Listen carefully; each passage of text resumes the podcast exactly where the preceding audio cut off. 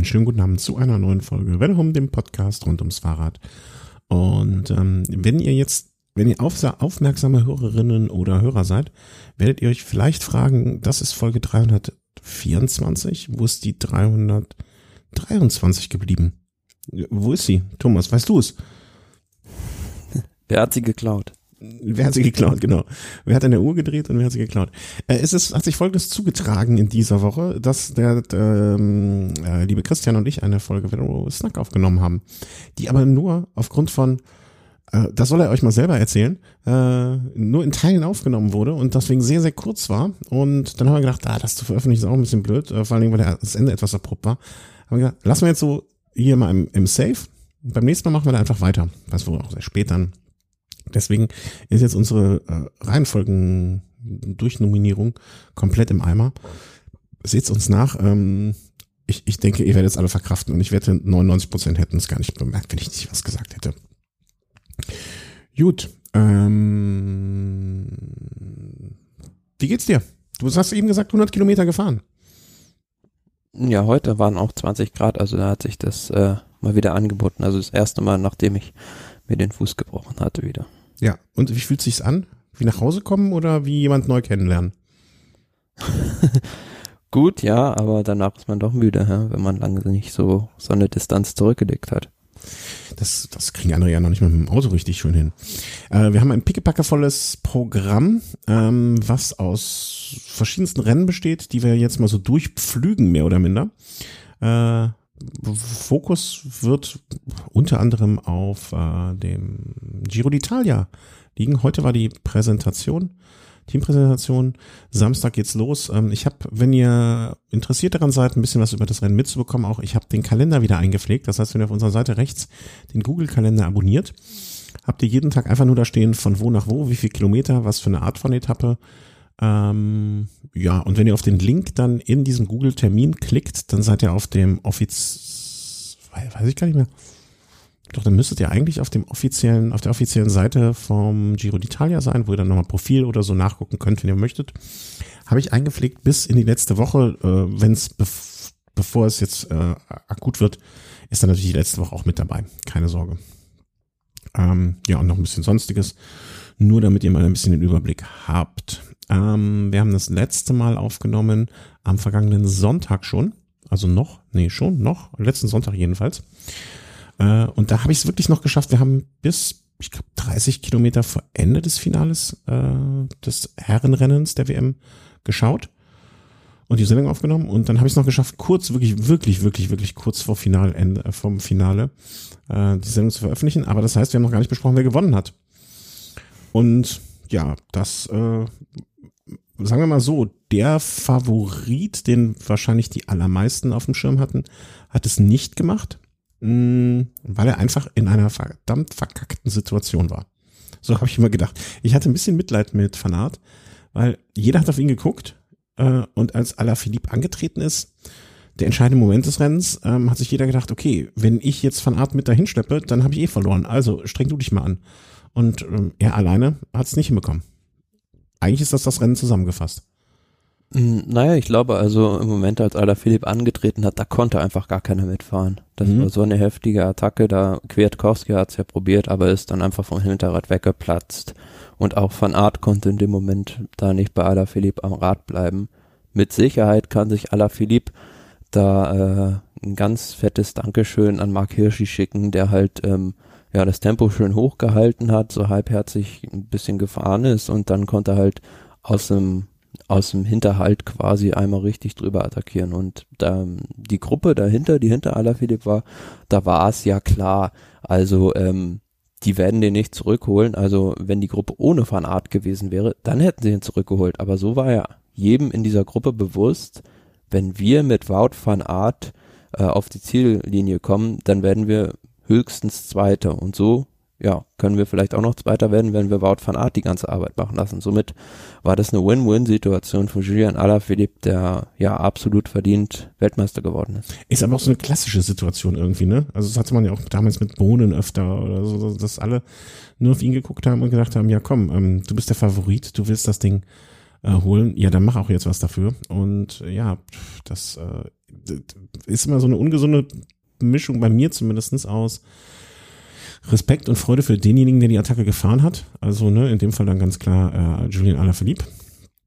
Aber auch immer so ein ganz kleines bisschen Mitleid für Van Art, der ja nun wirklich, ähm, ja, mit der ganzen Truppe am Hinterrad, da hätte vielleicht sogar noch irgendwie ranfahren können oder vielleicht hätte das geschafft, wäre dann aber zu kaputt gewesen und für ihn einfach, äh, ja, wie, wie eine klassische Zwickmühle, ne? Er hatte nichts zu gewinnen in dem Moment. Und Alaphilippe kann sich da auch so ein bisschen bei Tadej Pogacar bedanken, der mit seiner Attacke das Rennen ja richtig hart gemacht hat und somit die Belgier schon frühzeitig zum Arbeiten gezwungen hat. Und ja, damit hat er halt auch Wout van Aert im Finale keinen Teamkollegen mehr an der Seite, was denke ich anders gelaufen wäre, ähm, hätten die Slowenen, also Pogacar nicht für Roglic das Rennen so früh hart gemacht. Und in der äh, vorletzten Runde war es, meine ich, da war ja mal kurzzeitig so eine Gruppe mit vier Mann weggefahren, mit ähm, Nibali, mit Landa und noch zwei weiteren. Ähm, auf jeden Fall waren da alle Nationen vertreten und ich denke, ähm, wenn da nicht noch Guillaume Martin an der Seite von Alaphilippe gewesen wäre als letzter Helfer, dann wäre das Rennen da schon gelaufen gewesen. Also mhm. man sieht so bei so einem WM-Rennen, da muss halt viel zusammenlaufen und ist auch viel Glück dabei. Ja, ja, äh, also definitiv. Ähm, aber andererseits, ne, bei der WM, es gewinnen ja doch sehr oft immer so einer, der zu den, zum engeren Favoritenkreis ge gehört. Ne? Also irgendwie, es gehört viel Glück dazu, aber am Ende setzt sich dann doch irgendwie die, irgendwo die Qualität durch. Und, ich fand ähm, aber hm? letzten Endes, ähm, der Kurs war nicht so hart, wie man jetzt gedacht hätte. Also da waren ja größtenteils dann noch die Klassikerfahrer vorne mit dabei und ich hätte damit eher schon mit den reinen Bergfahrern gerechnet. Mhm. Ja, äh, finde ich auch. Also ähm, ja, Punkt. Also ne, man hätte, also ich hätte auch damit gerechnet, zumindest von dem, was man vorher gehört hat, äh, dass da deutlich, deutlich äh, schwieriger zur Sache geht und dass auch, ähm, ja, wie du schon sagst, so ein, so ein äh, Nibali oder so, also so doch mehr Klasse, also deutlich klassische Bergfahrer ähm, da mehr unterwegs sind. Ähm, und ja, das war dann am Ende doch ein Klassiker-Terror. Nichts wurde so heiß gegessen, wie es gekocht wurde da. ein wunderschöner Kurs, ja? also von, von den Bildern her, das war, kann man sich gerne nochmal angucken. Und ja, eine Sache so, die äh, noch für viel Aufregung gesorgt hat, also Rimus Roglic, der ist jetzt so ein bisschen in Belgien gerade persona non grata weil da gab es eine riesige Polemik hinterher, dass er doch sich hätte für Van Art aufopfern sollen. Ja, also ne, weil Van Art ihm halt bei der Tour geholfen hat, aber ich sehe es halt ein bisschen anders. Der eine fährt für Slowenien und der andere für Belgien. Ja, ich sehe das, ne, also äh, immer noch, ne, ich, Entschuldigung, dass ich jetzt schon wieder erwähnen muss, aber hier nach dem Buch von Charles Vigilius, der ja auch damals als Engländer, äh, beziehungsweise, ja, er ist ja für England gefahren, ne, als Engländer seinen Spa italienischen damals Kollegen geholfen hat vom Team, äh, helfe mir auf die Sprünge, die Grünen. Hast du ein Trikot von? Liquigas. Ja, genau. Ne, ähm, ja, ich glaube, man kann ihm da keinen Strick draus drehen, vor allen Dingen, wenn er eigene Ambitionen hatte. Und das, äh, ja, ansonsten hätten ja auch die Slowenen nicht so früh mit Pogacar angegriffen, genau. weil das war ja genau dazu da, um die Belgier zu schwächen. Also es ist ja blödsinnig, dann quasi die Belgier kaputt zu machen, wenn Roglic für die fahren will. Ja, exakt das ist es. Ne?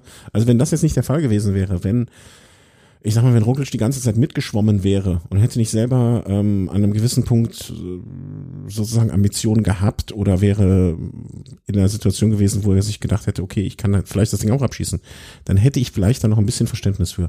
Aber äh, seine komplett, seine eigenen Ambitionen komplett hinten dran zu stellen, ähm, um von etwas zurückzugeben, hm, finde ich auch ein bisschen, ja, wie soll man sagen, ein bisschen, bisschen viel des Guten. Ne? Ich, ich kann den Gedankengang verstehen, ähm, aber ja, so richtig, so richtig, richtig fühlt es sich an, den Gedanken zu haben. Wie gesagt, ich verstehe es nicht so ganz, dass man sich da jetzt so riesig drüber aufregt und den äh, Primus Roglic da so heftig kritisiert. Das ist vielleicht nochmal so ein besonderes belgisches Denken oder wie man es auch immer nennt. Ich weiß nicht, was es ist. Es ist eine Weltmeisterschaft, ne? Und ein äh, slowenischer Fahrer sollte nicht dafür gerügt werden, dass er nicht für einen belgischen Fahrer fährt. Ich meine, vielleicht gibt's da noch mal ganz andere Gesetze wirklich im, im, im Profizirkus, von denen wir Auf der anderen Seite, wir, wir können uns ja auch gut daran erinnern und vor allem der Chris auch noch an die WM 2013 in Florenz, als sich selbst die Spanier, nämlich Rodriguez und äh, Valverde nicht grün waren und somit Rui Costa Weltmeister wurde, weil sich zwei in einer Nation nicht äh, abkonnten.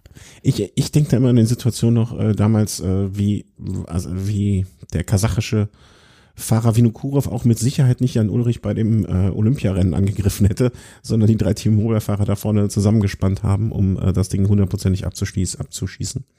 Ähm, ja, es gibt da immer Allianzen, aber solche Allianzen ähm, werden ja wahrscheinlich auch vorher schon abgesprochen. Und äh, wie du selber sagst, ne, Roglic äh, hatte eigene Ambitionen, wollte selber da vielleicht was machen. Und dementsprechend fände ich das jetzt, finde ich das auch ein bisschen übertrieben, beziehungsweise ja, ungerecht ihm gegenüber. Ungerecht ist, glaube ich, das richtige Wort. Aber insgesamt, ne, unter den gegebenen Umständen, sage ich mal, hat man auch das Beste aus der WM gemacht, finde ich. Und diese Idee, das auf einem Rennparcours enden zu lassen, äh, fand ich auch irgendwie, das fand ich ganz gelungen eigentlich. Also ich finde, das sollte man öfter äh, schauen, ob man das nicht wieder umsetzen kann. Mein Traum ist ja immer noch den Nürburgring mal wieder als Rennstrecke, was mit Sicherheit für ein paar Bergfahrer was Schönes wäre.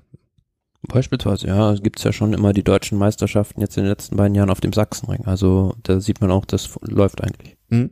Ja, aber ne, warum den Nürburgring? Also das ist ja auch eine Rennstrecke, man könnte durch die Eifel eine wunderbare Strecke von 150 Kilometern fahren oder so etwas und dann nochmal sechs Runden auf dem Nürburgring mit dann 3000 Höhenmeter. Also da könnte man mit Sicherheit was Schönes zaubern. Man müsste ja, und da gab es ja den einzigen deutschen Weltmeister. Ja. Vielleicht noch eine andere Idee, man könnte auch die Weltmeisterschaft dann wie Rad am Ring als 24-Stunden-Rennen austragen. Ja, ach, da möchte ich einen sehr, sehr äh, liebgewonnenen Kollegen ähm, zitieren, der gesagt hat, das ist ein, alles ein großer Scheiß hier. Ein Radrennen fängt an, dann fährt man vier, fünf, sechs Stunden und dann ist es zu Ende. Also ich glaube, dass äh, Profis bzw. Ex-Profis da vielleicht nochmal eine andere Sicht auf 24-Stunden-Rennen haben als wir. Und vor allen Dingen du, du warst ja noch nie da. Also ich, ich melde dich mal, mal an und dann gucken wir mal, was du danach davon sagst. das von außen hier so, ne?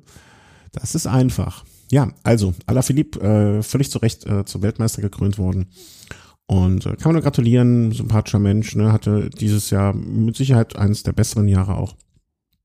Und ähm, ja, also meinen Segen hat er von Art vor Hirschi, das muss man auch noch erwähnen, ne, auf dem dritten Platz, der seine Form vom der Tour mit rüber gerettet hat ähm, und auch noch weiter rüber retten wird, wie wir mitbekommen haben schon. Äh, alles Maximilian Schachmann vielleicht noch, Top 10 äh, Platzierung, der auch ein gutes Rennen gefahren ist, soll Erwähnung finden und dann würde ich sagen, machen wir unter der WM einen, einen kleinen, aber sicheren Haken und kommen, was sich seit dem letzten Sonntag, äh, man muss sich vorstellen, wir haben heute äh, Auftakt der Aufnahme ist Donnerstag, und ich dachte, na okay, machen wir WM und dann gucken wir, was dazwischen ist und dann können wir zum Giro übergehen. Nee, äh, es ist so viel, also Flash Ballon. Hirschi holt den ersten großen Klassiker. Das ja, Flash Ballon in diesem Jahr war so ein bisschen Rätselraten, weil erstmals waren halt die Spezialisten für diese Mürde Mürde Julian Alaphilippe als auch Alejandro Valverde nicht dabei. Und da gab es im Vorfeld ganz viele Favoriten, auf die man hätte setzen sollen oder können. Ähm, und das Ergebnis am Ende, ja, nicht, dass Mark Hirschi gewinnt, ist vielleicht überraschend, sondern dahinter, dass beispielsweise Benoit Cosnefroy auf Rang 2 landet. Michael Woods hätte man vielleicht auch so erwartet, aber beispielsweise Patrick Konrad in den Top 10, Simon Geschke, hervorragender Zehnter. Also da hat es noch ein paar Namen mit nach vorne gespült, die in anderen Jahren vielleicht nicht dabei gewesen wären. Mhm. Auch Richie Port auf Platz 8 fand ich jetzt, ist mir auch als erstes so in die Augen gefallen. Ähm, der ja auch noch ganz gut dabei ist. Ne? Also das äh, als erwähnenswert. Und Pogacar auch da hat er sich dann in ein feines Land sozusagen begeben, um äh, dort zu starten. Aber Hirschi äh, wirklich, äh, wenn ich jetzt sagen würde, Fahrer der Saison, wäre das vielleicht schon noch ein bisschen früh, weil auch wenn wir Oktober haben, die Saison ja noch lange geht, beziehungsweise noch viel stattfindet.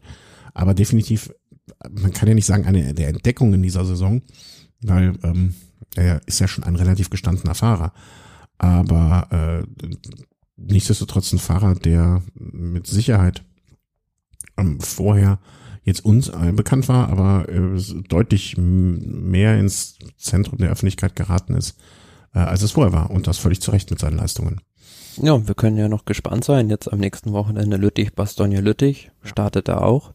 Und auch bei Gent-Wevelgem und Flandern-Rundfahrt soll er dabei sein. Mhm.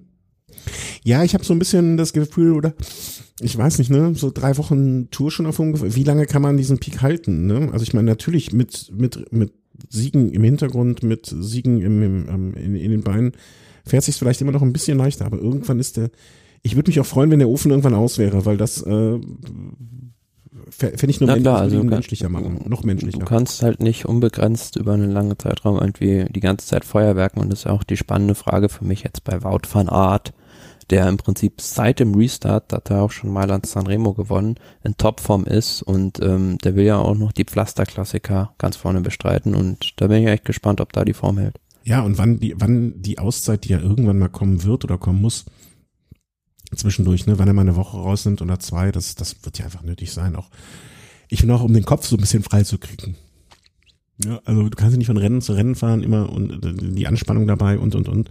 Dann, du musst ja auch irgendwann mal ähm, da so ein bisschen durchatmen. Also zumindestens, ne, ich kann mir jetzt so einen, ähm, einen jungen Fahrer vielleicht vorstellen, ne, dass der das so durchziehen kann noch, aber ähm, so einen ganz jungen Fahrer, so einen 19-Jährigen, ne, aber der das vielleicht noch anders sieht, aber in dem Fall braucht man das bestimmt mal. Dann ähm, gibt es noch die Bink Bank Tour. Ähm, wie hieß sie früher nochmal? Bel Belgien? Nee, äh, äh, Ganz früher war es mal die Benelux-Rundfahrt. Ja, genau, Dann die. Eneco-Tour und jetzt ist es die Bink Bank-Tour. Ja, dort gibt es äh, mehr Etappenrennen, ist aber auch dieses Jahr auch kürzer als sonst, wenn ich das richtig mitbekommen habe, glaube ich.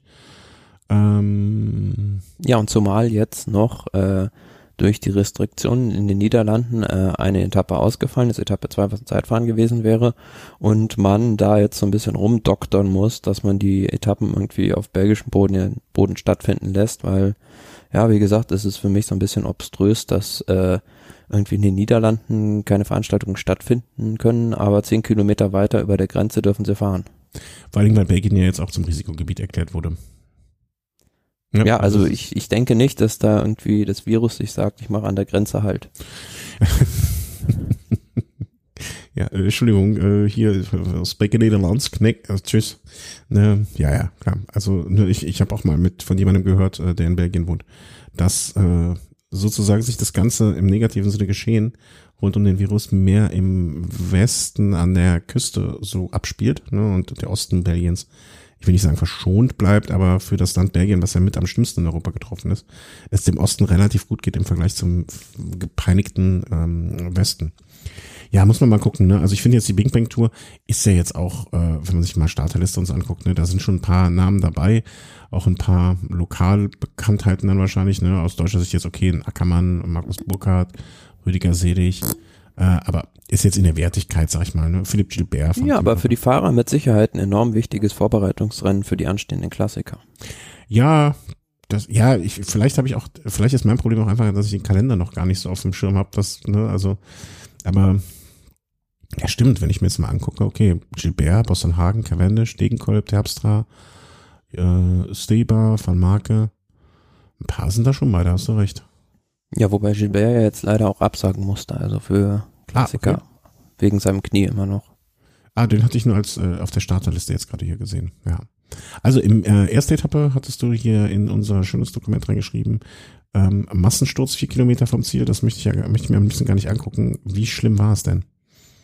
Äh, der Sturz von den Verletzungen her an sich war gar nicht so super schlimm, aber es war einfach so spektakulär, weil äh, circa zehnter Position ist ein Fahrer von Israel Startup Nation, hat sich am Hinterrad des Vordermanns aufgehängt, weil er sich vorher umgeguckt hat. Und da war schmale Straße und dann dahinter haben sich dann halt die Fahrer alle auf einmal quasi, also das halbe Feld hat sich gestapelt sozusagen. Ja, in der Tat. Also das ist jetzt einer der Stürze, die man wirklich sich angucken kann, ohne dass einem direkt die Gänsehaut hoch und runter läuft. Weil ähm, das sieht noch nicht mal so aus, als wenn der Israel-Fahrer sich wirklich, wirklich schlimm wehgetan hätte, sondern er ist einfach so, so weggerutscht, wahrscheinlich weil die Straße Einer passt. knallt ihn dann noch voll in den Rücken rein. Ja, okay, das möchte man nicht. Aber ähm, für einen Sturz, wo so viel, oh, da hält auch sich einer schlimm die Hand. Hei, hei, hei, doch, nee, möchten wir doch nicht sehen.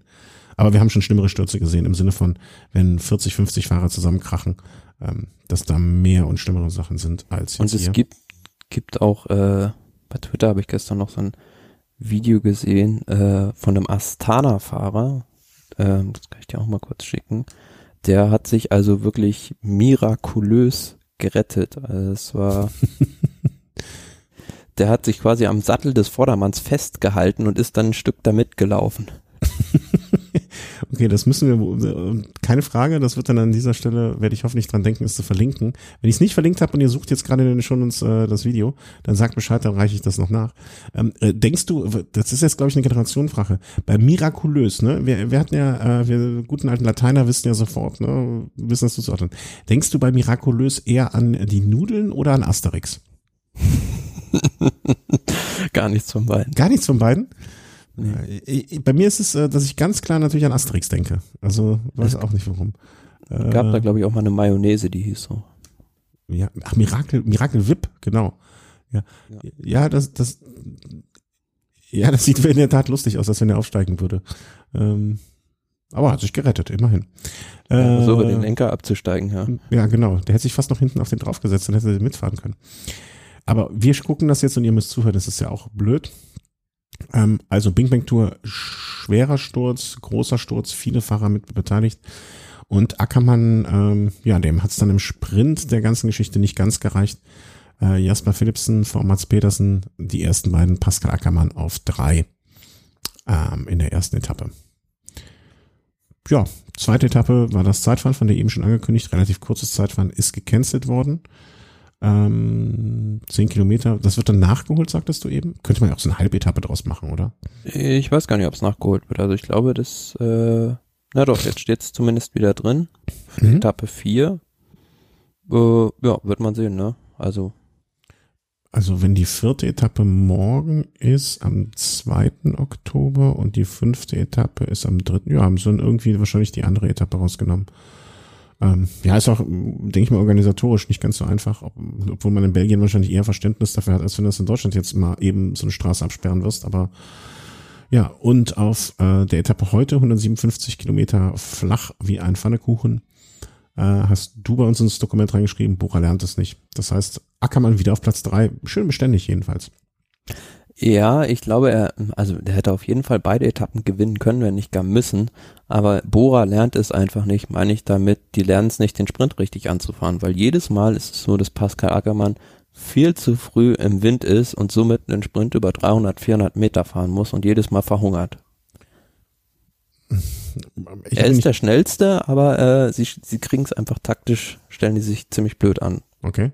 Ich habe es jetzt nicht gesehen, deswegen. Ähm, aber ich kann, du hast es plastisch genug für mich beschrieben und es ist ja jetzt auch nicht das erste Mal, wie du selber auch schon gesagt ja, hast. Ja, jedes Mal, also bei der ersten Etappe war es so und heute auch wieder so, bei der Etappe im Schlafen 50 Meter vor dem Ziel die Beine ein, weil er schon gefühlt irgendwie einen Kilometer im Wind ist. Mhm. Ja, dann sag ich mal, ne, aus Fehlern kann man ja lernen, ne, muss, muss halt einfach beim nächsten Mal anders machen. Ähm, hoffen wir das Beste. Und äh, wie, jetzt sagtest du, oder. Ich würde halt einfach den Sprintzug ein bisschen umstellen, beziehungsweise ja, Rüdiger Selig ist ja, glaube ich, sein letzter Anfahrer mhm. und ähm, anstelle von Pascal Ackermann würde ich eigentlich einfach mal an dem Hinterrad von einem anderen Sprinter verschanzen und das mal so probieren. Und da wäre so eine Bing Bang Tour ja eigentlich äh, wie gemacht für, ne? Da jetzt mal ja, oder vielleicht mal einfach Rüdiger Selig äh, als letzten Anfahrer auswechseln. Ne? Also ich weiß nicht, ob Ackermann ihm so vertraut oder äh, woran das liegt. Ne? Also ich meine, wie heißt er nochmal? Cavendish hat ja Rancher auch blind vertraut. Ne? Vielleicht gibt's da so ein inniges Verhältnis, aber da, dass er da gebraucht wird, sozusagen, aber Bing Bang wäre halt eine gute Gelegenheit, da hast du vollkommen recht, mal was Neues auszuprobieren. Einfach. Wobei das jetzt in der Saison das Umstellen vielleicht auch gar nicht so einfach ist. Mal, mal gucken. Ist jetzt noch eine, also es wird ja jetzt Zeitfahren potenziell äh, wird es als nächstes geben, das wäre dann morgen. Und dann wäre ja, glaube ich, die Etappe am dritten. Das mhm. wäre der Samstag und der Sonntag ist dann wahrscheinlich, ich kann mir jetzt nicht vorstellen, dass sie auf einmal noch eine Bergetappe aus den Ärmeln ziehen. Nö, aber es ist eine Klassiker-Etappe nach Geratsbergen, also endet wieder, äh, glaube ich, sogar oben an der Mühe von Geratsbergen mhm. mit einigen paar W-Sektionen sogar. Okay. Ja, dann wird es ja eher Klassiker-Terrain, aber mal abwarten. Aber komisch, dass das am 3. Oktober, also am Samstag endet und nicht am Sonntag. Das sollte man ja eigentlich meinen, äh, dass das sowas am Sonntag endet. Aber vielleicht müssen die Fahrer ja auch dann am Montag schon wieder irgendwo anders am Start stehen am Sonntag. Nun ja, Bing Bang Tour. Also Gesamtwertung, vielleicht machen wir das am diesem Moment nochmal. ist derzeit ist Sages äh, dritte Etappe ist nach zwei Etappen jetzt natürlich noch relativ unspektakulär. Und ich finde sie noch nicht mal. Starterliste, dritte Tour, erste Tour. Wieso finde ich denn? Wieso gibt's denn hier All Time? Hm. Kurios. Also Stage, Event. Ich finde keine Gesamtwertung. Äh, malt ihr euch, denkt ihr euch aus. Macht euch mal eine Gesamtwertung, die euch gefallen würde. Ähm, das könnt ihr heute mal machen. Gen ah, da General Classification, vielleicht ist das. GC. Äh, GC. Ja, aber irgendwie finde ich bei Pro Cycling Stats keine Results. So, Mats Petersen vor Jasper Philipsen und Jonas Rickert. Na gut, dann haben wir das zumindest noch geklärt. Ich ganz, ich finde es. Ah, hier. Naja, jetzt habe ich es auch. Okay, dann kommen wir doch zum Hauptthema oder äh, das, was jetzt, denke ich mal, die nächsten drei Wochen nicht nur bei dir, sondern auch bei mir so ein bisschen, zumindest fahrradfahrtechnisch im Fokus liegen wird. Wie viel, äh, wie viel Tinte mit deiner Unterschrift setzt du unter die Aussage, die schönste Rundfahrt der Welt? Der Giro d'Italia startet am, am kommenden Samstag. Ja, sehr viel. Also ich freue mich auf den Giro immer mehr als auf die Tour. Mhm. Das liegt äh, zum einen, wie du schon richtig sagst, daran, äh, an der Landschaft, aber auch immer an der Streckenführung vor allem, die immer sehr gut ist, finde ich, und auch äh, an der Unberechenbarkeit des Rennens. Also der Giro ist äh, ja genau wie die Vuelta viel viel schwerer zu berechnen als die Tour. Was allerdings würde ich behaupten nicht weniger an der Tour oder weniger an dem Giro oder Vuelta liegt, sondern einfach an der Priorität der der Teams, ne? also die einfach einen viel größeren Wert vielleicht auf die Tour liegen und da weder weniger Experimente machen, weniger experimentierfreudig sind, definitiv immer auf Nummer sicher, die, im Zweifel die sichere Bank nehmen. Und ähm, das macht, wie ich auch finde, den Giro und den Vuelta äh, ebenbürtig. Und ich bin bei dir. Manchmal gefällt mir der Giro auch besser, weil es mehr Überraschungen gibt, ähm, weil vielleicht auch der Italiener das bessere Essen macht oder mir besser schmeckt. Keine Ahnung, oder weil man da schon mal öfter war, oder obwohl ich war, glaube ich, eher öfter in Frankreich, aber ähm, wir freuen uns einfach auf den Giro. Samstag geht's los. Ich habe, äh, wie gesagt, den Kalender ein bisschen eingepflegt. Das hatte ähm, dann zur Folge, dass ich auch ein bisschen mich mal mehr als sonst mit der Strecke beschäftigt habe. Mm, und ich würde sagen, wir gehen vielleicht mal ganz, ganz, ganz grob die Strecke durch. Vielleicht machen wir die ersten Etappen schon mal so ein bisschen besprochen. Und ähm, dann würden wir dann immer in den jeweiligen Sendungen dann auf die nächste Etappe eingehen, wie wir es auch beim äh, früher beim Giro gemacht haben. Tour dieses Jahr war halt wegen Reise und so ein bisschen schwieriger, aber ich denke mal, das ist, hat sich als Vorgehensweise bewährt. es fängt an am kommenden Samstag, den 3. Oktober mit, oder sollen wir generell was zur Strecke erstmal sagen? Also von wo nach wo, in welchen Landesteilen, von, von wo bis wo man sich bewegt oder wie, was, wie soll man anfangen? Ja, sehr gerne. Also ähm, geht los auf Sizilien ähm, und das Ziel, äh, also es geht mit einem Einzelzeitfahren los und hört auch am 25. Oktober mit einem Einzelzeitfahren äh, auf. Da endet der Giro d'Italia wie so oft traditionell in Mailand. Und ähm, ja, zwischendrin ähm, überquert man, durchquert man äh, fast ganz Italien.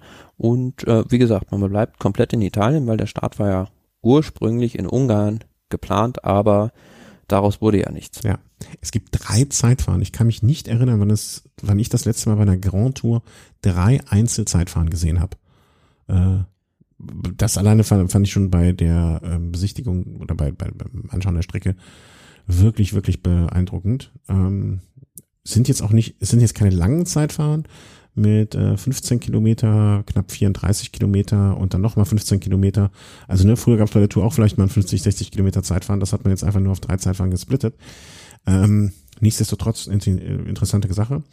Ähm, ich werde nicht aufhören, äh, tausendmal während unserer Berichterstattung zum Giro zu erwähnen, dass das Zeitfahren am 17.10. für mich ein ganz besonderes ist, weil es, ist, weil es im schönen Val du Biadene endet, wo ich damals auch auf den Marktplatz fahren durfte, äh, bei dem Grand Fondo, die ich da gefahren bin. Und ähm, ja, sehr, sehr schön. Wird am Ende noch ein bisschen steil. Also man fährt da so ein Stückchen hoch, um, um auf dem Platz da zu enden. Und ich glaube, vor drei oder vier Jahren war es schon mal da so. Kann, erinnerst du das noch? 2015 gab es äh, ähnliches Zeitfahren im Val du Biadene, das, äh, ich glaube, Contador hat da gewonnen. Ja. Das weiß ich nicht mehr. Aber ich äh, freue mich sehr, dass es äh, bezeichnet wird als Prosecco Superiore Wine Stage.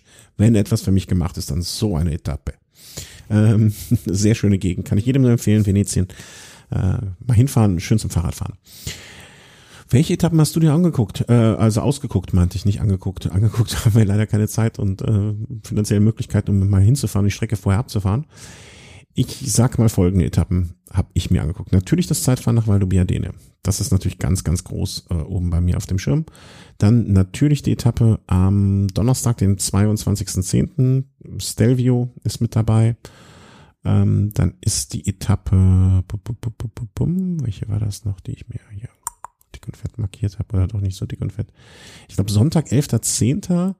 Diese 207 Kilometer Etappe war auch etwas, wo ich gesagt habe, das kann ordentlich wehtun. Und dann gab es mal eine so zwischendurch, die habe ich komplett vergessen.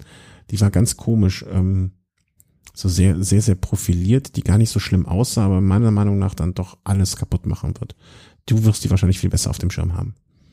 Ja, also generell, ich habe mir jetzt noch am Wochenende mal generell mich ein bisschen intensiver mit der Strecke auseinandergesetzt und dachte, na gut, sind ja dann doch ähm, eher viele Flachetappen dabei, aber Pustekuchen, wenn man ja. das mal so ein bisschen genauer anguckt, die einzelnen Etappen, ähm, da geht's ganz selten mal so richtig flach her. Also wir haben halt schon auf Etappe drei haben wir eine Bergankunft am Ätna, auch eine recht schwere Auffahrt in diesem Jahr. Ähm, man fährt da ich glaube, ähm, von der Ostseite dieses Mal hoch und da sind die letzten zwei Kilometer oder ja, zwei Kilometer vom Ziel äh, mit zehn Prozent fast im Schnitt. Also das ist schon ein ordentlicher Brocken der Ätna und dann ähm, von den Bergetappen her Darf ich, gibt's, mh, hm? nee, machen wir euch weiter.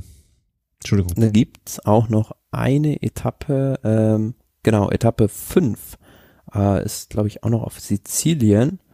Und da fährt man, was auf den ersten Blick gar nicht so aussieht, da gibt's äh, einen 22 Kilometer Berg kurz vor Ziel noch. Also mhm. den, den habe ich auch erst äh, übersehen, aber ähm, der ist zwar nicht Uch. super schwer, aber ähm, doch schon sehr selektiv. Und ja, was man natürlich noch Darf ich kurz da, da, da einhaken bei dem Berg?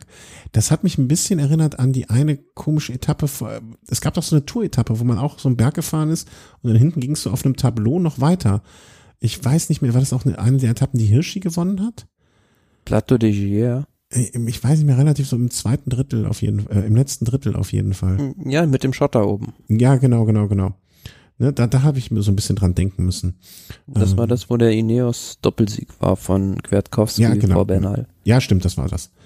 Ähm, da musste ich so ein bisschen dran denken bei der Etappe. Entschuldigung, dass ich dich unterbrochen habe. Ähm, ja, und von den Bergetappen her, also wenn man mal so rein die Bergetappen anguckt, dann natürlich noch das, was du gesagt hast, ähm, aber auch noch die Etappe nach Madonna di Campiglio. Etappe Nummer 17 ist eine sehr schwere Bergetappe und vor allem Etappe 20, so sie denn stattfinden kann, ähm, witterungsbedingt mit Colle dell'Agnello, mit äh, Col d'Isoire ja. und ähm, Sestrie. Also das sind alleine zwei Berge drin, die höher sind. Also ich glaube auch der Isoar mit 2360 Metern als der höchste Punkt der Tour. Mhm.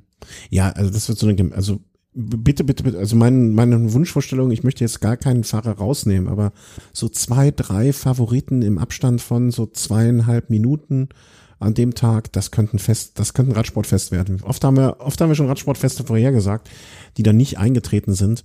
Ähm, aber die Etappe, sie, sie, sie, äh, wie soll man sagen, sie bietet sich an oder sie, sie, äh, sie bereitet es vor, ne? Und die Fahrer, an den Fahrern liegt es, das zu verenden. Ich fand eine Etappe, ich mal raus, ich habe sie eben gehabt, aber finde jetzt nicht, ähm, die Etappe Nummer, also ich fand das war so eine ganz komische Etappe, wo ich mir auch auf den ersten Blick, wie du eben schon mal bei einer anderen Etappe gesagt hast, auf den ersten Blick, na, okay, so schlimm ist es nicht. Ich glaube, es war Etappe Nummer 12 äh, Cesenatico nach Cesenatico, wo es auch so eine mhm. Klassiker-Etappe, das ist auch so eine Etappe, die, glaube ich, viele unterschätzen, ähm, wo, wo auch nicht viel passieren wird. Also es wird eine klassische Ausreißer-Etappe wird das wahrscheinlich geben. Mhm. Aber ja, also wenn du wenn du da Lust hast, ähm, im GC und Schaden anrichten willst, dann kannst du schon ordentlich was machen. Ja, ne? Das ist so eine, glaube ich, eine Etappe, die von vielen unterschätzt wird.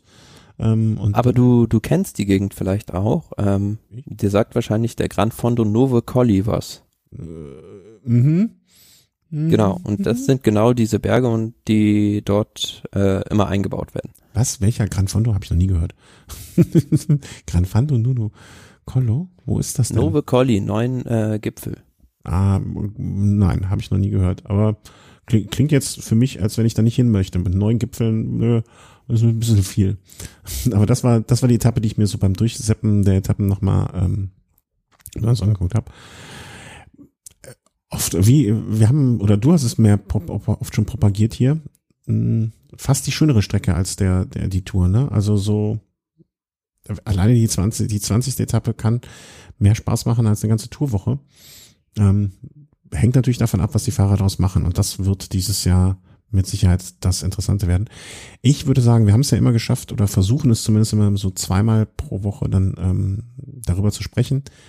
Lass uns doch mal vielleicht die ersten drei, vier, fünf Etappen ein bisschen genauer, äh, zumindest das Profil besprechen. Also erste Etappe, äh, Zeitfahren 15 Kilometer, da wird nur reingeknüppelt. Ne? Es geht tendenziell bergab. Ähm, letzten Kilometer gucke ich nochmal auf der Karte, ob da irgendwelche Schwierigkeiten sind. Nee, ich erwarte da jetzt zwischen den ja, A von den Gesamtklassementfahrern keine großen Abstände und B so Ron Dennis, der wird sich vielleicht da mal besonders darauf vorbereitet haben. Ne, der, das könnte ein Tag für Ron Dennis sein, ähm, der ja mit. Hm, ich fürchte sogar, wir sehen einen Dreifachsieg. Ein Dreifachsieg? Von Ineos. Also äh, Rowan Dennis haben die ja dabei, dann Filippo Ganna, den Zeitfahrweltmeister und Garen Thomas ich widerspreche dir jetzt nicht, aber auf einen Dreifachsieg, ähm, ich, ich würde an deiner Stelle nicht zu viel Geld wetten. Obwohl, nee, ich das kenne, hast du wahrscheinlich nicht, vor zwei Monaten ein Euro auf den Dreifachsieg gewettet und wenn das jetzt eintritt, dann kannst du dir ein Haus davon kaufen oder irgendwie sowas. Selbst in München. Im Baunana-Dingensbummens da, was so. Es lohnt sich ja nicht wirklich, weil die äh, Dreier die niedrigsten Wettquoten so ziemlich haben für die Etappe. Ah, okay. Aber ja, ich sagte so eine Kombinationswette, weißt du? Der wird okay. Erster, der wird Zweiter und der wird Dritter. Ähm, sowas habe ich gedacht. Ja, damit wäre dann zumindest auch schon mal klar, wer die Mannschaftswertung an dem Tag innehat. Ne? Das ja, aber wenn man, wenn man so mal auf der Karte sich das ein bisschen anguckt, klar, da geht's erst diesen Berg hoch und dann eine leichte Abfahrt runter, aber dann gibt's im Prinzip eine riesig lange Gerade und dann vielleicht noch eins, zwei, drei, vier, fünf, fünf Kurven zähle ich dann nur noch. Also mhm. technisch nicht sehr anspruchsvoll. Nee, aber ist ja für den Start vielleicht auch gar nicht so gut, um reinzukommen, um dann alle Fahrer können sich mal präsentieren und so weiter. Ich finde das ja ganz nett. Vielleicht auch so ein äh, Toni Martin, wenn er freie Fahrt hat. Ja, stimmt. Ähm, hatte jetzt gar nicht, äh, ich habe mir die Starterliste nicht so dezidiert angeguckt, aber warum nicht? Also gut aus. Ja, ist auch dabei. Toni im rosa Trikot, wäre ja noch mal was. Also warum nicht? Und ich, Hat er noch nicht gehabt. Die 15 Kilometer würden ihm jetzt auch nicht so wehtun, dass er das äh, die drei Wochen noch mit sich rumschleppt. Gehe ich mal von aus. Ich guck mal gerade, wer denn. Gibt es denn auch so eine Siegerwette, Gesamt Tagessiegwette irgendwo? Ja, klar. Hm, wie da die Wetten stehen. Ob deine erste Etappe. Filippo Ganna hat eine 1,35 bei mir. Also das ist der haushohe Favorit. In der Tat. Und Ron Dennis, von mir eben erwähnt, äh, ne, zweiter immerhin. Äh, Tony Martin, 1 zu 51. Da, da jetzt einen Euro drauf wetten, das wäre, das hast du wahrscheinlich schon gemacht. Ich, ach, so ein Pokerface durchs, durchs Headset äh, sehen, ist auch äh, neue Leistung. Neu, neuer Sport entwickelt worden. Aber dass Tony, dass Peter Sager eine 67er Quote hat, hatte ich für ein bisschen, naja. Ähm, das ist die erste Etappe, bevor wir uns jetzt hier noch schuldig machen, Leute in den Wettruin zu treiben. Ähm, zweite Etappe wird dann schon äh, ist eine Bergankunft im Prinzip. Mhm. Übrigens möchte ich mal betonen, dass die Seite vom Giro dieses Jahr sich nicht von Deutsch auf Englisch umstellen lässt. Also das ist ein ganz großer Dreck. Ich habe dir, ich habe zum Glück eben hast du einen Link irgendwo hingesetzt und den habe ich benutzt und hat es dann automatisch schon in Englisch stehen. Aber ich habe eben hier zehn Minuten schon verbracht, damit die Seite umzustellen und habe es nicht geschafft und habe verschiedene Browser benutzt und alles. Ähm, ist eine Bergankunft, geht von in diesem Tag geht es von Alcamau nach Agri Agri Agrigento. Gento ist eh noch auf Sizilia. Ähm, letzter Kilometer wird auch angegeben von Höhenmeter, boah, meine Augen, ich habe einen riesen Monitor, also nicht riesig, aber. Ja, am Schluss sind es 3,7 Kilometer mit 5,2 Prozent im Schnitt. Ja. Kommt man auf so einem kleinen Plateau an. Übrigens, ihr dürft alle nicht verraten, die das jetzt hier hören, aber diesen Monitor, diesen riesen Monitor, der gar nicht so riesig ist, ist natürlich von, gesponsert von der Universität Köln. der Arbeitsplatz meiner Frau. Ich habe meinen Monitor geklaut. Aber nicht weiter sagen äh, wird da, da, das wird doch so eine Geschichte, wo sich jetzt äh, die Grand, also hier die, die, die Lieder noch nicht ähm, da irgendwie. Die werden sich werden. da noch nicht angreifen. Also ja, für die Sprinter vielleicht schon ein bisschen zu schwer. Also selbst ja. für den Peter Sagan würde ich sagen. Und ja. Ähm, ja, Michael Matthews eventuell. Ja, und ansonsten, hm, ja, vielleicht ein, ein Puncheur oder vielleicht auch ein Ausreißer. Ja, ich glaube für einen Ausreißer ich glaube nicht, dass die Etappe für einen Ausreißer gemacht ist, weil davor, ähm, ich glaube, dass die davor einfach zu, ich weiß nicht, ob stringent das richtige Wort ist oder zu gerade zu, zu, ich glaube, davor tut sich nicht so viel, dass ein Ausreißer da wirklich, so ein Puncheur, das glaube ich auch eher, ne, so ein Valverde wäre jetzt vielleicht noch so ein Fahrer gewesen, den man da hätte gesehen können, so ein Typ Fahrer, ne, also ich glaube von denen, die da, äh, ist ein schwieriges Ding, kann eine schöne Etappe werden und ich glaube, dass das wirklich so ein Außenseiter-Sieg werden wird. Vielleicht so ein Vogelsang ja. oder auch ein Simon Yates beispielsweise, wo bei Simon Yates muss man halt vorsichtig sein. Ich glaube, der wird sich das zweimal überlegen, ob er wie vor 2018 nochmal so Feuerwerk in der ersten Woche schon. Das glaube ich bei Vogelsang auch. Ich glaube bei Vogelsang auch, dass der eher Ambitionen hat, äh, irgendwann mal weiter, weiter oben zu stehen und dass der jetzt nicht an so einem Tag sich da selber die sich und sein Team vor allen Dingen ähm, in, die, in das Problem bringt, das rosa Trikot zu verteidigen zu müssen. Ich, alleine das wäre für mich schon ein Grund, an seiner Stelle da nicht reinzufahren. Aber so, so ein Typfahrer auf jeden Fall. Da, da das sehe ich auch so. Ähm, oder es kommt halt eine komplett neue Taktik, dass man sich sagt, okay, wir machen von, wir versuchen von Anfang an äh, Boden gut zu machen, ähm, zwischen uns und die Gegner Zeit reinzubringen. Ja, aber an dem Tag wirst du nicht viel rausfahren können. Also nee. jetzt geht's maximal um die Bonussekunden. Ja. Und am nächsten Tag geht's dann halt, wie du eben schon gesagt hast, ne, den Ätna hoch. Das ist dann schon mal ein ganz anderes Kaliber im Vergleich zu diesem kleinen Hügelchen. Äh, da wird äh, da, ich glaube zwar auch nicht, dass es da schon, wie soll man sagen, ähm, da wird der Giro nicht entschieden, aber ich glaube, an dem Tag muss sich zumindestens jeder von denen, äh, die da vorne mitmeschen möchten, aufmerksam genug zeigen, dass er mit dabei ist, ne? Weil das sind schon, wie viele Kilometer sind das am Ende? 18,6 Kilometer mit 6,7 Prozent im Durchschnitt. Und wie gesagt, von Kilometer zwei bis, äh, von Kilometer drei bis Kilometer eins vor dem Ziel fällt die Steigung kaum unter 10 Prozent. Wow. Ich glaube, dass an diesem Tag aber werden keine Abstände gemacht. Ne? Also das wird auf jeden Fall so eine Geschichte, dass die ersten, ich sag mal, zehn innerhalb von einer Minute da reinkommen werden. Alles andere würde mich sehr wundern. Aber ich glaube, an dem Tag kann man zumindest schon mal so eine Tendenz an sich anschauen, ähm, wer mitmachen möchte. Ne? Weil wer da nicht vorne ist, der wird auch nicht mitspielen dürfen. Da. Mit Sicherheit nicht, aber ich rechne maximal 15 Fahrer, die da irgendwie zusammen ankommen. Hängt natürlich auch davon ab, also wenn man da natürlich die Chance hat, denn wenn jemand einen schwachen Tag hat, dann wird er wohl vielleicht auch schon richtig schnell gefahren. Ja, ja, klar. Äh, ne, deswegen, mein, ne, deswegen meinte ich ja, also äh, an dem Tag musst du vorne sein, wenn du das Ding gewinnen willst. Und da werden die auch gnadenlos äh, zu, also ich glaube, es wird unter denjenigen, die das Ding abschießen wollen am Ende, äh, eine Allianz geben, wenn einer jetzt äh, von den Favoriten sich da in schlechter Form zeigen wird oder hinten ein Problem hat, äh, was nicht technischer Natur ist, dann wird da eine Allianz geben und dann werden auf einmal ganz, ganz viele auf einmal ganz, ganz schnell vorne fahren. Da bin ich äh, felsenfest von überzeugt.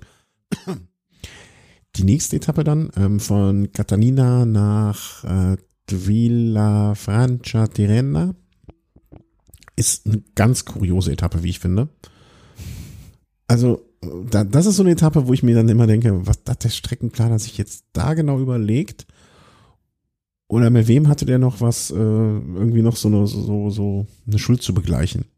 Stellt euch mal vor, ihr habt eine Etappe, die dauert, wie viele Kilometer sind es? 150, glaube ich, waren es, wenn ich das richtig, 190? Irgendwie so. Ne? 140. Also 140. Ihr habt eine 140 Meter, äh, Kilometer Etappe. Und dann nehmt ihr einfach die Mitte und sagt, okay, dann baue ich jetzt hier mal ein richtig, richtig schönes Hügelchen mit 1000 äh, Höhenmeter ungefähr rein. Also geht so 800 Höhenmeter auf der einen Seite runter und vielleicht 900 auf der anderen wieder runter. Und ansonsten lasse ich es einfach flach. Also, was, was, also welchen Beweggrund gibt es, als außer, dass da an diesem Berg irgendwo noch ein Denkmal von irgendeinem alten Fahrer, also einem früheren Fahrer, nicht einem alten Fahrer, ähm, steht oder das, keine Ahnung, irgend, irgendwas gehuldigt werden muss, ein Wallfahrtsort oder sonst was. Naja, die Altern das Problem ist halt, du hast halt nur die Alternative durch Messina dahin zu fahren, also an der Küste entlang. Und ich glaube, man möchte da vielleicht auch äh, die, wie soll ich sagen, die, so eine Durchfahrt durch so eine große Stadt vielleicht vermeiden und fährt deshalb einmal quer durchs Inland, um dann auf die andere Seite dieses Gebirgszuges zu kommen. Mhm. Okay. Er Erklärung akzeptiert, super. Jetzt weiß ich, warum die das so machen. Ähm, wird aber denke ich mal am Ende, ne, es wird jetzt von die letzten 40 Kilometer gehen weitgehend flach, werden wieder zusammenlaufen. Ja, aber wenn ich da vielleicht mal generell was zu dieser Strecke innerhalb der ersten Woche sagen darf. Ja, klar. Also ähm, es ist nochmal ein gesonderter Fakt, dass der Giro jetzt im Oktober stattfindet und nicht im Mai. Und wir sind ja oft öfter mal schon in Süditalien unterwegs gewesen mit dem Giro. Und ähm, ich habe jetzt zum Beispiel so Wettervorhersagen mal ein bisschen studiert. Und das ist schon so. Also jetzt in diesem Zielort Villa Franca Tirena, ja, 25 kmh Wind und wir sind eigentlich durchgehend in der ersten Woche komplett an der Küste. Also da ist auf jeder Etappe fast auch eine Möglichkeit, wenn der Winter richtig einfällt, äh, jemanden auf die Kante zu setzen. Mhm. Mhm was halt im Mai beispielsweise selten der Fall ist. Da ja. ist halt das Meer eher ruhiger und äh, auch weniger Wind. Werden die Fahrer wahrscheinlich auch schon auf dem Schirm hoffentlich haben. Äh, aber in der Tat könnte ein interessanter Side-Effekt, äh, Side-Fakt, der mir noch nicht so bekannt war. Ja, also ist, ich fände es halt schade, wenn dadurch jetzt schon in der ersten Woche so zwei, drei Favoriten, nein, anders, es kann interessant werden, wenn zwei, drei der großen Favoriten sich dadurch eine Minute oder zwei einhandeln. Ja, aber du musst ja nochmal zurückdenken an die Tour de France. Da wurden die größten Abstände eine Minute zwanzig auf der Windkante gemacht. Mhm. Wenn das zu einem spannenden Giro fährt, dann äh, führt, dann fände ich das schön. Wenn das am Ende dazu führt, dass, ein, dass einer der Favoriten äh, jetzt schon nach irgendwie fünf, sechs Tagen das Handtuch wirft, weil er sich sagt, okay, die Vuelta ist in vier Wochen, dann fahre ich doch lieber da wieder hin und versuch's da nochmal ähm, dann fände ich das schade. Aber grundsätzlich ist natürlich eine Windkantensituation und Fahrer, die es können, ne, da gucke ich dann wieder dazu Team Jumbo. Da äh, hat Toni Martin jetzt wahrscheinlich, läuft er schon mal den Motor warm, um gegebenenfalls seine Jungs wieder nach vorne zu fahren. Ne? Auch da muss man dann wieder sagen, okay, wie viel Wert kann, ist, kann so ein Toni Martin da sein? Gar nicht, kann man gar nicht genug wertschätzen. Ähm, solche Jungs, solche Fahrer dann. Ne? Also bin gespannt. Also und ähm, wie, wenn du den Wetterbericht jetzt schon so steht hast, ich meine, das, das macht ja nur Sinn für die erste Woche so ungefähr, ne? Aber äh, gibt es denn da auch ähm, ja, Regen oder oder schlechtes Wetter oder? Ja, an dem Tag beispielsweise äh, 40 Prozent Regenwahrscheinlichkeit und ja, so Süditalien und Sizilien ist auch mal so ein bisschen die Gefahr, dass es dann da rutschig wird auf der Straße, weil da doch öfter mal Fahrzeuge unterwegs sind, die vielleicht mal ein bisschen Öl verlieren oder Diesel. Ja. Sind wir gespannt. Auch das ist ein ähm, Nebeneffekt, der hoffentlich nicht eintreten wird. Nächste Etappe ist dann schon die Etappe vom äh, Wednesday, Monday, Tuesday, Wednesday. Ich kann mir die Wochentage immer nur, wenn ich sie aufsage. Das ist dann der Mittwoch, die fünfte Etappe. Und die, die wir angesprochen haben vorhin. Genau. Also Mileto, Camigliatello, Silano, 225 Kilometer, auch das gegenüber der Tour de France äh, anders. Also da sind die Etappen oftmals viel länger beim Giro d'Italia. Und ja, also auf, auf den ersten Blick habe ich gedacht, ja, ist ja eigentlich gar nicht so schwer, aber wie gesagt, mit diesem 23 Kilometer Berg, den man da, glaube ich, so 10 Kilometer vom Ziel gut erreicht, mhm. ist das schon, ja, eine sehr, sehr schwierige Etappe und davor auch geht's eigentlich nur rauf und runter. Und das unterstreicht ja auch nochmal, dass am Tag vorher wahrscheinlich auch nicht viel passieren wird. Ne? Also sie fahren sich ja nicht auf dieser 140 Kilometer Etappe ohne schwierig, ohne große Schwierigkeit kaputt, damit sie am nächsten Tag die 205, 200 Kilometer dann ähm, sich nochmal anstrengen müssen. Ne? Also ich glaube, das äh, könnte interessant werden. Also das ist auf jeden Fall eine Etappe, ähm, die Spaß verspricht und wo man sagen könnte, okay, hier könnte zumindest noch was passieren. Wobei ich da auch davon ausgehe, dass das wahrscheinlich die oben an dem Berg eine Gruppe mit 10, 12, vielleicht sogar ein bisschen mehr Fahrern eintreffen wird, aus der dann vielleicht der eine oder andere, ähm, wie heißt das, Nicht-Favorit dann rausfährt. Ne? Also so einer, der sich schon vielleicht bei einer, irgendeiner der Etappen so zwei Minuten eingefangen hat und der dann da oben startet, um sich zumindest mal einen Tagessieg zu holen.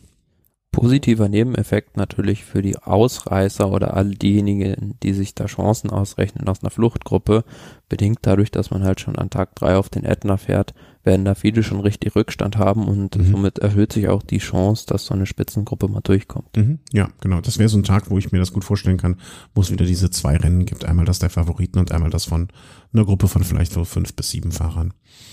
Ich glaube, das sollte es so ungefähr sein für die ersten Tage.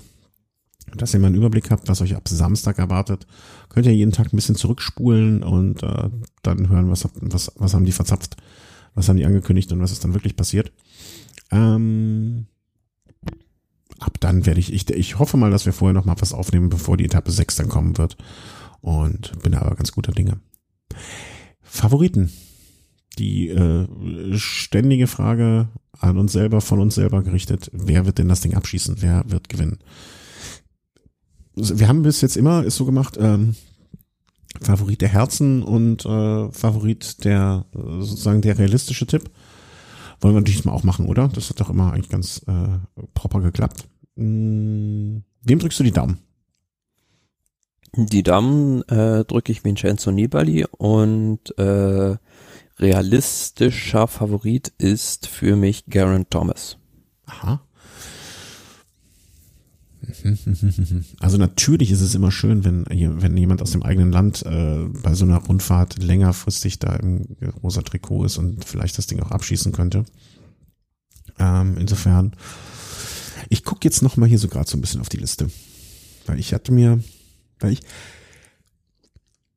ich habe nicht so wirklich einen, einen, Fahrer, dem ich so richtig, richtig, richtig die Daumen drücken muss äh, kann. Also ich glaube im Moment mh, hm, schlagen da so mehrere Herzen in meiner Brust. Äh, ich würde mich eigentlich relativ, na, ich, ich würde mich sehr für Simon Yates freuen. Aufgrund der Geschichte vom letzten Jahr. Ähm, das finde ich. Vor zwei Jahren. Hm? Von vor zwei Jahren. Äh, vor zwei Jahren, Entschuldigung.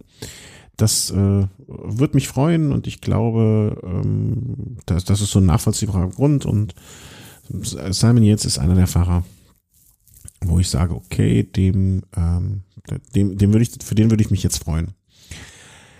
Ähm, aber ich bin jetzt auch nicht so ein Mitchelton Scott-Fan, dass ich sagen muss, okay, das muss der jetzt auf jeden Fall gewinnen. Aber das, äh, ich, ich glaube, den erkläre, erkläre ich damit zum, für mich, äh, Fahrer, dem ich die Daumen drücke.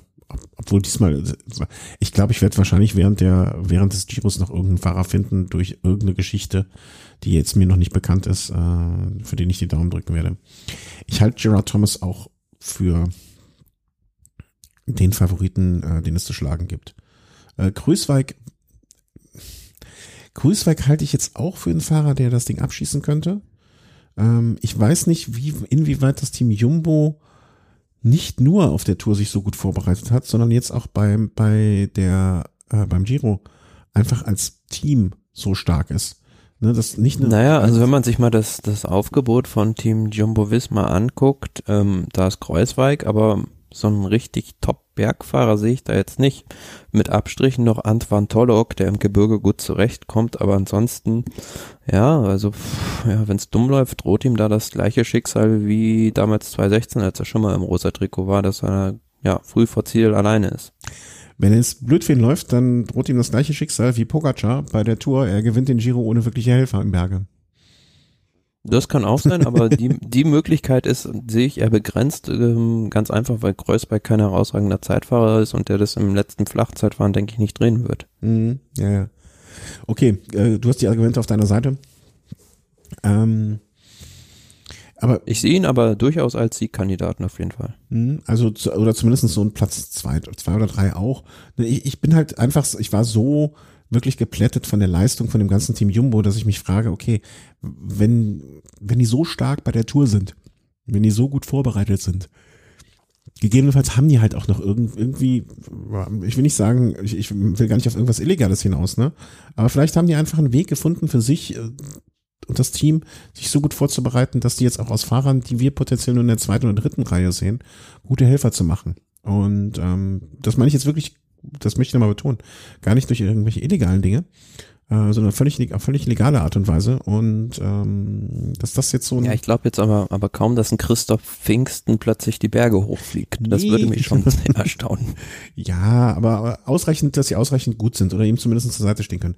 Ich nehme jetzt gerade übrigens noch Nibali auch in mein Herz mit auf. Einfach, ähm, er ist schon so lange dabei und ich glaube, das wäre für ihn äh, in Italien. Ich brauche noch einen Italiener im Herzen. Äh, das äh, ist einfach so. Ähm, Judd Thomas wird einfach, glaube ich, so oft jetzt nach Frankreich geguckt haben und ähm, insgeheim die Faust in der Tasche gemacht haben und gesagt haben, ihr pfeifen, ihr pfeifen, ihr pfeifen, ihr pfeifen. Äh, ich hätte als Kapitän das Ding abgeschossen und ich glaube einfach, dass Wut ein sehr großer Antrieb sein kann. Und ähm, ja, er hat ja in der Saison jetzt schon in den letzten Tagen und Wochen auch gezeigt, dass er ganz gut drauf ist. Deswegen glaube ich, dass er der Mann ist, den man sch äh, schlagen muss.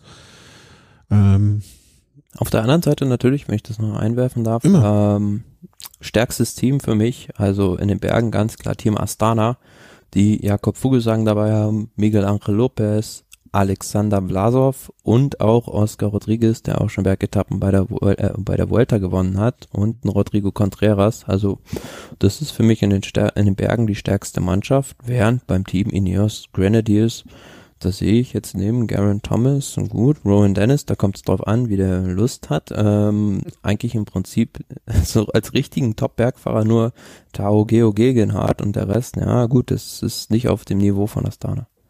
Nee, aber das ist halt so, dass ich sehe es Astana da eher so in der, in der Rolle des der Mannschaft. Also es gibt zwei Möglichkeiten. Entweder Vogelsang hat die Form seines Lebens und glaubt auch, dass er sie drei Wochen halten kann. Dann wird Vogelsang für mich auch ein ganz, ganz heißer Kandidat mit, wie, mit dem Vorteil der Mannschaft.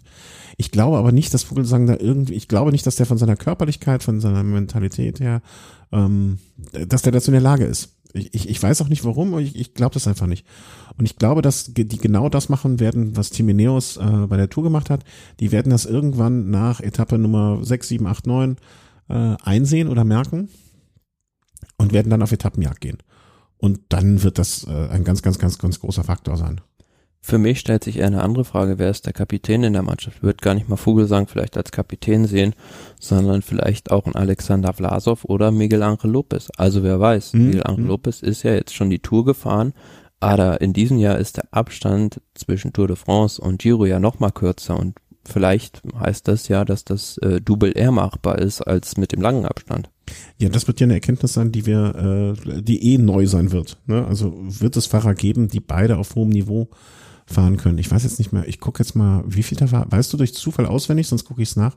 Wie viel da Miguel Fünfter oder Sechster war Miguel Angel Lopez am Ende der Tour. Also hat halt durch das letzte Einzelzeitfahren hat das Podium verloren und das noch Mhm. vergeigt. Also im Ge- Sechster war.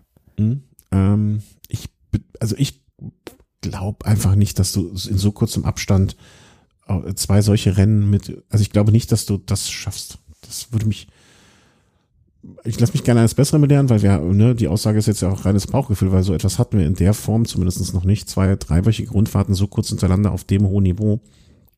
Ich kann mir das beim besten Willen nicht vorstellen. Ja, aber auch ein Alexander Vlasov, wenn du dich erinnerst, äh, wie der alle bei der Mont Ventoux Challenge platt gefahren hat. Also ist jetzt zwar noch bei Grand Tours relativ un unbekanntes Terrain für ihn, aber könnte sich natürlich auch vielleicht so entwickeln wie Tadej Pogacar im letzten Jahr bei der Vuelta. Mhm. Ah, Auf jeden Fall. Aber, äh, und ich finde das ja fürs Rennen kann es ja nur gut sein, dass der Kapitän da möglicherweise noch nicht so, na, wie soll man sagen, kom komplett äh, nach außen hin zumindestens erklärt wird. Ne? Also, oder, oder dass man ja es ihn nicht identifizieren kann.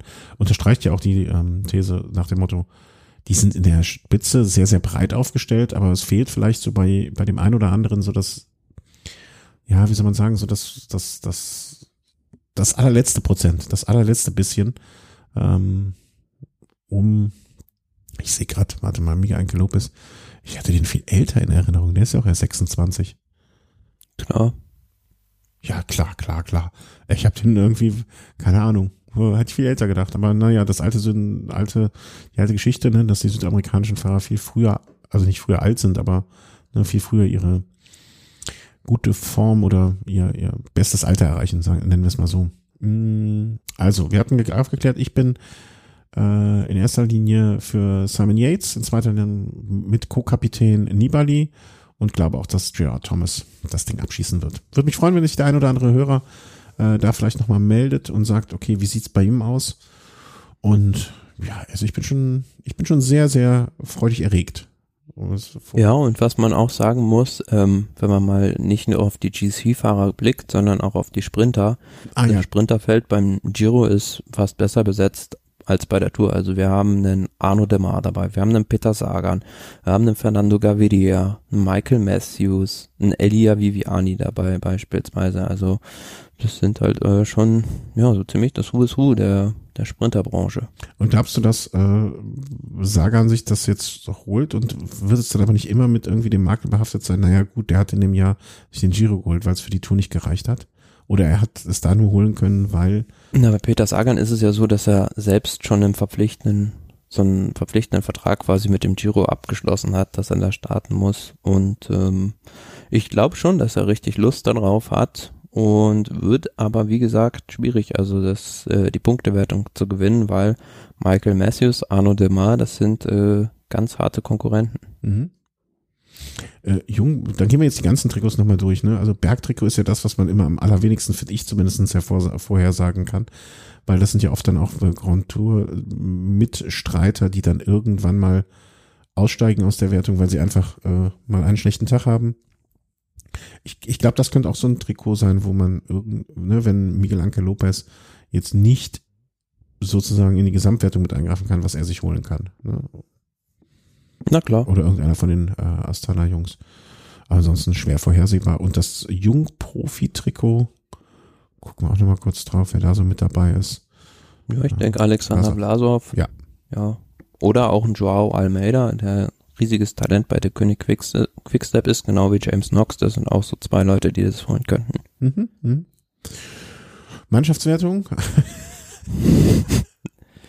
bei den Buchmachern überraschend nicht das Team Movistar Favorit. Ach, das wird, gibt's auch irgendwo als Buchmacher. Äh, welche Seite, auf welcher Seite wird das denn gewettet? Auf der spanischen? ähm, wenn man sich aber mal die Besetzung des Teams anguckt, ja gut, das ist äh, boah, nicht zu vergleichen mit der Tourmannschaft. Also Cataldo ist da noch der namhafteste Fahrer und vielleicht Sepulveda. Das ist, ja, bin gespannt. keine Sau wahrscheinlich. ich denke eher, das äh, nimmt Astana mit. Ich bin beim, ich, was ich mich gerade frage, auf Pro Cycling Stats, äh, ne, habe ich mir hier so das, alle Teams nochmal angeschaut gerade. Warum wird mir da Patientenverfügung als PDF als Werbung eingespielt? Die, die denken wohl, ich muss bald abtreten. Naja, weil das, Die wollen nur für Stürze vorbeugen. Ja, mh, die wollen nur für Stürze vorbeugen. Ich bin, ich bin wahrscheinlich äh, dieses Werbetargeting. Also muss ich mir Sorgen machen. Hm. Also, am Samstag geht's los. Äh, ich freue mich sehr. Ich finde auch, ähm, ich finde es auch schön, dass der Giro mal so die zweite Rundfahrt im Jahr ist. Da, da hat man, hat man das schon, hat man sich schon mal bei einer eingegroovt, was ja sonst immer dann äh, umgekehrt ist und dann weiß man, wie es läuft. Ne? Dann hier für uns so ein Sendungsrhythmus ist diesmal klappt es dann beim Giro auch besser. Also ich glaube auch, dass das so für uns und für die Berichterstattung vielleicht die bessere Rundfahrt wird im Vergleich zur Tour. Und äh, ich freue mich richtig und ich hoffe, ihr freut euch auch. Lasst mir einen, einen oder anderen Kommentar da, wer für euch da im Favoritenkreis äh, anzusiedeln ist. Ich denke, das wird sich überschneiden. Aber vielleicht habt ihr noch einen Tipp oder äh, sonst, wie mir die Daumen drückt. Das ist ja auch, finde ich zumindest immer sehr interessant, da mal mm, raufzuschauen. Wieso, ja, genau. Machen wir noch die Themen Sonstiges, bevor wir es heute hier komplett ausufern lassen. Die nächsten Wochen werden noch anstrengend genug.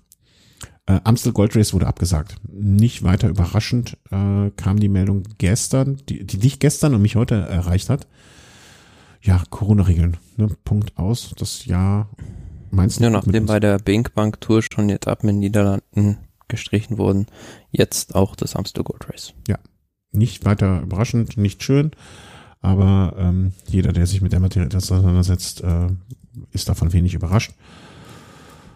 Hm. Ich, ich denke, ich habe so ein bisschen das Gefühl, dass sie bei der UCI zumindest versuchen, noch irgendwie die Monumente durchzuprügeln äh, wie auch immer das dann gehen wird, aber das würde mich auch freuen und äh, bleibt zu hoffen, ne? Lüttich, Bastogne, Lüttich jetzt am kommenden Sonntag, ähm, dass das zumindest irgendwie sich realisieren lässt. Ähm, Warranty Group, nee, Wanty Gobert übernimmt die CCC-Lizenz. Wer ist Wanty Gobert? Ein Team aus der zweiten Liga. Welcher Geldgeber, welcher dubiose Geldgeber steckt dahinter? Uh, da weiß ich gar nicht genau, was Wanty äh, okay. macht, aber das äh, scheint mir doch eher eine seriösere Sache zu sein. Beziehungsweise, ja, es ist überraschend, dass sie jetzt ähm, diese World Tour Lizenz da übernehmen. Ähm, ja, es ist quasi eine Übernahme, aber keine Fusion der beiden Teams. Also Monty Group Gobert übernimmt sozusagen CCC und auch die Betreibergesellschaft. Ähm, ja, das ist ähm, nur die Frage, was, was, also die haben halt momentan nicht den Kader, der fähig ist, in der World Tour zu fahren. Mhm. Ich, ich denke auch einfach, dass es dann am Ende des Tages so sein wird, dass die äh, den Fahrern, die sie, ähm, die sie für gut genug halten oder übernehmenswert betrachten, einfach ein Nachfolgeangebot machen werden. Und dann wird man schauen. Also ja, in der Meldung steht ja auch drin, da es sich nicht um eine Fusion handelt, sondern um eine Übernahme, ähm, ist noch nicht klar, was mit den Fahrern von CCC passiert. Und da gibt's ja mal einige, also Georg Zimmermann, Jonas Koch, Simon Gesch, kommen mhm. ja nochmal die Deutschen zu nennen. Ja.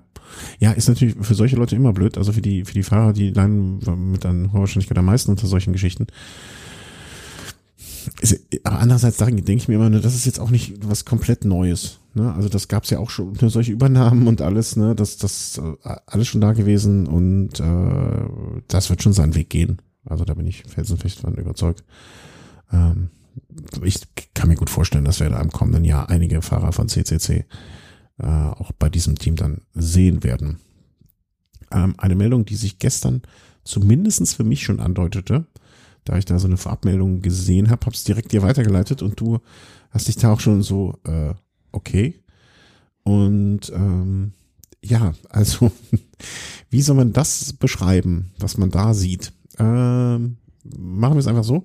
Äh, Education First, die ja bis dato diese Saison im rosa Trikot die ganze Zeit schon unterwegs waren, war jetzt nicht wirklich überraschend, dass man dann ein neues Trikot noch präsentiert hat für den Giro. Und dann auch, wenn ich das richtig, wenn ich das richtig erinnere, dann auch den Rest der Saison, ne? Also damit muss man jetzt die ganze Zeit rumfahren. Sieht so aus, ja. äh, ich weiß nicht, der Tonfall, also so besonders der Unterton, den du gerade an den Tag gelegt hast, ähm, weiß ich nicht, so mancher Fahrer, ob der auch gesagt hat, als er das Trikot gesehen hat, sich gedacht hat, ah, okay. Ähm, ich weiß nicht, ob die da alle so Böcke drauf haben, in dem Trikot zu fahren. ja, so schlimm ist es jetzt auch nicht, oder? Also es ist, äh, die meisten werden es wahrscheinlich irgendwie schon gesehen haben, ich werde es auch verlinken. Ähm, es ist, sagen wir mal, einfach farbenfroh. so ein bisschen, ja, also äh, am meisten frage ich mich, was dieser Donald Duck da drauf zu suchen hat, so als würde er da irgendwo in der Disco tanzen. Ja, also es ist eine Ente drauf und äh, wenn man sich so ein bisschen mal, also vor allen Dingen, ich sehe jetzt hier auch noch ähm, das Weltmeister-Trikot, nee, nicht Weltmeister, das Trikot des spanischen Meisters sieht auch noch mal sehr gelungen aus, sehr, sehr, sehr schön. Also die haben sich da schon, die haben da, also die haben keine, keine Angst, sich irgendwie besonders zu, zu zeigen. Und wenn man mal ähm, unter dem Twitter-Feed, also die Antworten auf den Tweet als äh, von Wouters, ähm, äh, als er das veröffentlicht hat sozusagen, wenn man sich die Antworten anguckt, da sind schon schöne Sachen bei. Also Homer Simpson, der sich Bleiche in die Augen kippt, damit er das nicht mehr äh, sieht, dass man nichts mehr sehen muss, äh, ist mit dabei und äh, wer damals noch die, wie hieß die Serie nochmal, äh, äh, Bad, äh, Breaking Bad, die Los Polos Hühner werden gezeigt, ähm, das ist schon sehr lustig. Also ich mag, also ich finde das Trikot eigentlich ganz gelungen, äh, ganz, ganz nett, ist mal was anderes, ist ein bisschen sehr bunt vielleicht und die Ente da drauf ist auch komisch. Die Fahrräder finde ich ganz schick, also die Cannondales kriegen dann auch nochmal ein eigenes Design. Angeblich soll der ganze Bus so designt sein und so, ähm, ist eine Kooperation zwischen Rafa und Palace, ähm, die eigentlich eine Skateboard-Marke sind. Ja, und dann gucken wir mal, ne? Also ich glaube, ich glaube, das Beste, das, wenn man das dann noch sagen kann, es wird kontrovers diskutiert. Auf jeden Fall. Also ähm, ja, aber ich denke, was was der Sponsor erreichen wollte oder in dem Fall das Team, äh, dass sie halt Aufmerksamkeit für den Sponsor generieren, das haben sie auf jeden Fall erreicht. Ja, definitiv. Ja, wie gesagt, ich habe mal gehört, also es ist egal, wie man über dich redet, gut, schlecht, richtig oder falsch, Hauptsache man redet über dich und so ist es da, finde ich. Ja, und ich glaube, das passt auch zu diesem Team. Ne? Die wollen sich ja so ein bisschen ähm, außerhalb, also ich glaube in der, in der Pressemeldung, die ich da gestern bekommen habe, stand halt was drin. Wir wollen den Radsport als solches ein bisschen aufbrechen, ein bisschen anders gestalten. Ich musste dann ein bisschen, als ich das gesehen habe, kennst du dich noch an äh, das Team von Oscar Sevilla und äh, wie hieß er nochmal hier, ne, der Sprinter, äh, diese Rock Racing, die ja dann irgendwie mit irgendwelchen Trucks zum, zum Rennen gekommen sind und so weiter. ähm, ne, die hieß doch Rock Racing, oder? Genau, ja, ich musste nur gerade an eine andere, andere Geschichte mit Trucks denken. Okay, ich weiß gar nicht, ob ich das wissen will. Ähm, äh, da so ein bisschen dran denken. Ne? Und wenn man das mit einem positiven Message verbindet, was sie ja machen durch ihre Internationalität und wie sie aufgestellt sind, äh, finde ich gar nicht schlecht. Also ist durchaus ein Team. Ich habe eben auch geguckt, ob ich irgendeinen Fahrer bei denen habe, den ich die Daumen drücken könnte. Ähm, äh, aber ist nichts dabei. Insofern. Nee, kann ich eigentlich auch erzählen. Also so ein kleiner Sidekick vielleicht äh, in Sachen Trucks, beziehungsweise Ineos Grenadiers. Grenadiers ist ja so eine Art Truck fast, also so ein Geländewagen. Äh, Chris Froome hat neulich äh, auf Instagram was gepostet, ähm, war in Andorra im Trainingslager, da lag morgens Schnee und die hatten halt nur so einen stinknormalen, also so einen Kombi dabei, also nicht den Grenadier Geländewagen und dieser Kombi ist im Schnee stecken geblieben und da hat Chris Froome so geschrieben, ja, wo ist denn der Grenadier, wenn man ihn mal braucht, halt so lachend. Und ich weiß nicht, ob das sein Team so toll fand. Wobei, wo, wo ist der Grenadier, Grenadin, wenn man, wenn man ihn mal braucht? Ähm, das klingt doch ein bisschen militärisch, der Grenadier oder irgendwie sowas. Ähm, aber ich, ich, ich kann wirklich nur jedem raten, ähm, wenn ihr ein bisschen, äh, wie soll man sagen, ein bisschen was für äh, Memes und Bilder und sowas übrig habt, dann lest euch bitte die Antworten unter dem John, äh, Jonathan Wouters ähm, Tweet durch. Da sind Sachen bei, da kann, also das ist, kann man, ich glaube, man kann es einen ganzen Abend damit verbringen, nur die Antworten darunter zu lesen und hat Spaß. Also wirklich ein großer Quell an Freude. ja. Okay, aber halten wir uns nicht weiter damit auf. Ich, ich, ich bin gespannt. Also es gibt ja auch so Ansichten schon von dem, äh, die Rückansicht von der, äh, von der Kappe und so. Ich weiß nicht, wenn, wenn es eine, wenn es ein Race Cap gibt, wo vorne das Huhn drauf ist, äh, oder die Ente oder was es jetzt auch immer ist. Ich weiß nicht, ob ich mich da zurückhalten kann. Das muss ich ganz, ganz ehrlich sagen. Ähm, das kann schwierig für mich werden. Noch ist nicht das ganze Material veröffentlicht, was da kommen wird und äh, also das ist so, das ist so sch nicht schlecht, das ist so abgedreht, dass ich äh, wieder dafür Sympathien habe. Warten wir mal ab. Äh, aber wollen wir nicht jetzt eine ganze Sendung, li liest du die Antworten noch jetzt so ein bisschen, scrollst du da durch oder das Lachen oder was? Ja. Ja, ja. Ähm, Quinn Simons äh, stellt sich bei Twitter ins Abseits, hast du als Meldung unter Sonstiges. Das sind da auch lustige Antworten unter seinem Tweet oder äh, wird er eher beschimpft? Äh, nee, er wurde sogar dafür bestraft vom Team, mhm. ähm, weil da geht's darum, also eine Journalistin ist es, glaube ich, aus den Niederlanden, ja, hat das auf ist Twitter. Eine, also José Bean ähm, ist so ganz, also ich glaube, die hat so einen so einen Weg gemacht, dass sie einfach nur darüber getwittert hat und ist dann später irgendwann in den äh, Journalismus mitgegangen.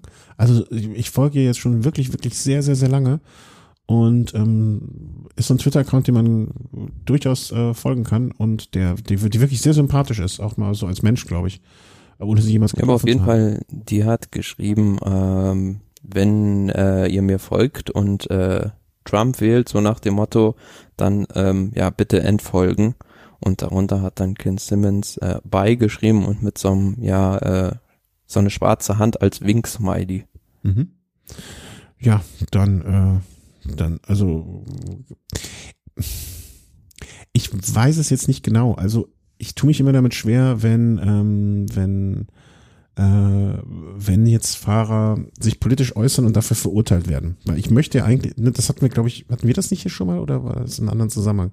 Ich möchte natürlich, dass sich Fahrer politisch äußern, aber bitte nur, wenn sie meiner Meinung sind. ähm, ja, da kann ja jeder, jeder äh, seiner Meinung sein, aber es ging halt um die Art und Weise, beziehungsweise einfach, denke ich, um diesen schwarzen Smiley. Mhm. Ach so, um den schwarzen Smiley? Warum? Das war doch eine Hand, oder? Ich sehe hier so eine Hand. Genau. Ja, aber warum? Das verstehe ich nicht. Also das. Ich weiß nicht, da kann man ja auch gewisse Dinge hinein interpretieren. Also warum okay. das jetzt ausgerechnet eine schwarze Hand ist. Ach, ich unterstelle da mal im ersten Moment Dummheit. Ähm, das ist, das, die, die, die meisten, meistens ist ja die einfachste Erklärung die richtigste. Ich unterstelle einfach Dummheit und hat sich vertippt. Ich finde einfach, ne, also wenn er jetzt Trump-Unterstützer ist, ne, dann wäre es für mich jetzt auch ein Grund zu sagen, okay, das ist ein Fahrer, für den habe ich jetzt nicht mehr, nicht sonderlich viele Sympathien mehr übrig. Ähm, also, ne, ist halt, ist halt nicht mein Ding.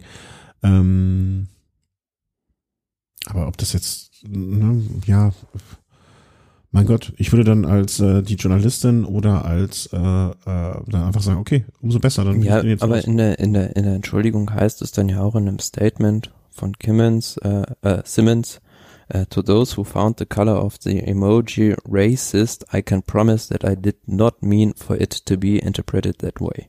Okay, bin ich jetzt geneigt, erstmal zu glauben. Vielleicht bin ich auch naiv, ne? aber ich dachte, das wäre eine Hand, aber Smiley, ich, ich bin auch in dieser Smiley-Meme-Welt äh, zu wenig zu Hause, um das alles zu verstehen. Ähm, aber warum sollte er auch einen schwarzen Smiley dann, also mir würde jetzt jeglich, jeglicher Zusammenhang wäre so konstruiert, ähm, dass ich da jetzt nicht wüsste, also ne, wie, wie ich das zu erklären habe. Ähm, also ja, also schade, ich finde es schade, dass ein Fahrer Trump-Anhänger ist, weil ich, weil ich finde, dass Radsport für Internationalität steht und ähm, das nicht sein soll. Äh, aber möchte jetzt hier auch gar, also ne, ich glaube, wir können uns einigen, äh, ich hoffe, dass äh, ich jetzt keinem Hörer von uns auf den Schlips trete, weil er Trump-Anhänger ist, aber wenn das der Fall wäre, ähm, möchte ich dann sagen, okay, dann sind we agree to disagree, aber mit Trump halte ich jetzt einfach für einen richtigen Vollidioten. Also äh, ja, aber wir waren hier noch nie politisch. Aber eine interessante Geschichte. Ist halt auch, ne, wenn du dich als Sportler politisch äußerst, musst du halt auch irgendwie dann hinterher die Eier haben, finde ich, zu sagen, okay, das ist meine Meinung. Ähm, und kannst dann nicht so, so oder. Ja, ich glaube, das Team hätte auch nicht reagiert, wenn, wenn, wie gesagt, nicht dieser schwarze Smiley gewesen wäre. Also, äh, wenn er sich nur pro Trump positioniert hätte, dann wäre das, denke ich, für, für Drecksiger Fredo auch nicht das Problem gewesen. Mhm, okay. Ja, dann verstehe ich das mit dem schwarzen Smiley, glaube ich nicht. Also dann, dann, bin ich zu dumm, das zu verstehen.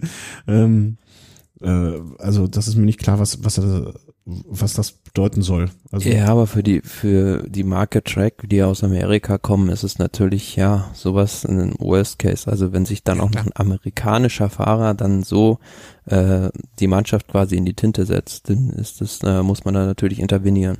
Ja, ja, das, das auf jeden Fall. Also se selbst, ich finde, ja, aber ne, man will ja auch nicht den, den, den Fahrern ihre, ihre politische Haltung verbieten, ne? Oder ihnen halt vorschreiben. Das ist ja auch ganz, ganz, ganz äh, unmöglich, das zu machen, ne? Aber andererseits, ne, wenn sie nicht das sagen, was du hören möchtest, dann sollen gehört vielleicht auch der für ihn zum Prozess dazu, ein bisschen zum Erwachsenwerden oder zum ja, zum, zum Reifungsprozess, ne, einmal sowas mitgemacht zu haben, er wird es beim nächsten Mal wahrscheinlich auch dreimal denken, äh, was, er, was er da gemacht hat und was er sagen soll. Ähm, ja, vielleicht soll er mal bei Johnny Moscon nachfragen. ja, oder der muss einfach mal zu der Conny Quickstep und dann äh, lernt er da vom Teamchef mal richtig, richtig auf den Putz zu hauen, nicht nur so Ja gut, der kann sich das natürlich erlauben als Chef. Ja, aber nicht so halbgare Sachen, ne? Also wenn, wenn schon, denn schon. Also dann richtig auf den, äh, auf den, auf, auf den Putz hauen. Äh, was haben wir noch? Hm, sagen wir, äh, sagen wir, sprechen wir nochmal kurz über äh, Greipel, der sich äh, in einem Greipel habe ich auch heute gehört. Genau, das ist nämlich das gleiche, was ich auch gehört habe. Ähm, habe ich noch nicht, ich habe den Kontext noch nicht so ganz raus. Hm, also Marc Schmidt, äh, es geht um die Operation Aderlass, glaube ich, ne? War, war das äh, so genau. hier, die jetzt, so ich das richtig verstanden habe, äh, wo alles auf dem Tisch ist. Ähm, also, also, das äh, muss man dazu sagen, das Gerichtsverfahren gegen Mark S. läuft übrigens gerade hier in München vor dem Landgericht und er hat da jetzt auch ausgesagt und äh, ja gut äh, gestanden und ähm, gut, das Geständnis da kann man jetzt halten davon, was man will. Hat, glaube ich, so sinngemäß gesagt, aus Liebe zum Sport äh, hat er die Sportler dann mit den entsprechenden Methoden behandelt. Aber gut, ähm, jedenfalls ist da jetzt ähm, die Kuh sozusagen äh, erstmal vom Eis und die Namen, äh, beziehungsweise Marc S. hat halt ausgesagt mhm. und André Greipel fordert jetzt, äh, dass dann bitte doch die Namen der Sportler bekannt gegeben werden sollen. Und das finde ich schon bemerkenswert, dass sich ein Radsportler so positioniert. Das hat man in der Vergangenheit noch nicht gesehen, dass einer irgendwie Offenlegung von Kollegen fordert. Mhm.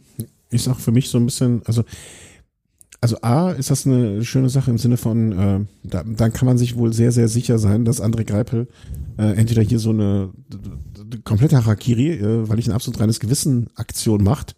Ja, also er weiß ja schon dabei und sagt, bevor es rauskommt, ne, kann ich mir aber nicht vorstellen, dafür halte ich ihn für viel zu klug. Ähm, oder was noch viel schöner ist natürlich, dass er weiß, dass er definitiv nicht in irgendwelchen Listen auftaucht und auftaucht und dementsprechend clean ist. Mm, und ich glaube, das ist auch so ein Umdenken, ein Umdenkprozess, der dann kommt, so nach dem Motto, ich bin clean. Und die, die nicht clean fahren, die nehmen mir einfach die Butter vom Brot. Ich meine, Greipel ist jetzt auch am Ende seiner Karriere, vielleicht kann er sich auch eher was erlauben, als so ein junger Fahrer das zu sagen. Und vielleicht sieht er da auch, ne, wenn er sich jetzt hier mit seinem Instagram-Account die Trainingstiere, vielleicht sieht er sich auch so ein bisschen als derjenige, der nichts mehr zu verlieren hat im Vergleich zu im Peloton. Und äh, als Anwalt der sauberen Fahrer oder wie auch immer, will es gar nicht höher hängen, als es ist, aber finde ich durchaus eine, mhm. Mal wieder eine sympathische Äußerung von ihm. Also in dem Artikel hier, den wir von Radsport News verlinkt haben, da steht halt drin oder wird gemutmaßt, dass es Greipel um die zwei Namen von äh, deutschen Fahrern gibt, die noch nicht bekannt sind. Mhm. Ich, ich hätte es schöner gefunden, wenn ich, je länger ich darüber nachdenke, umso schöner hätte ich es gefunden, wenn er natürlich gesagt hätte, wir möchten die Fahrer von allen Sportlern Ne? Aber einerseits, andererseits finde ich es auch immer gut vor der eigenen Tür kehren und erstmal seinen eigenen Stall ausmisten, bevor man bei den anderen anfängt. Ist auch wieder eine Haltung, die ich durchaus positiv finde. Ich bin gespannt. Also du sagtest, die Namen sind jetzt alle bekannt. Das, da möchte ich noch einhaken, was du ganz am Anfang gesagt hast. Ähm, also die Namen sind jetzt alle bekannt oder? Also ich meine, wenn er jetzt nee, die Namen von die Namen von den meisten der 23 Sportler. Mhm. Also nicht sind, alle. Sind da jetzt irgendwelche bei, die ich jetzt auch kenne? Also Lothar Matthäus oder irgendwie so?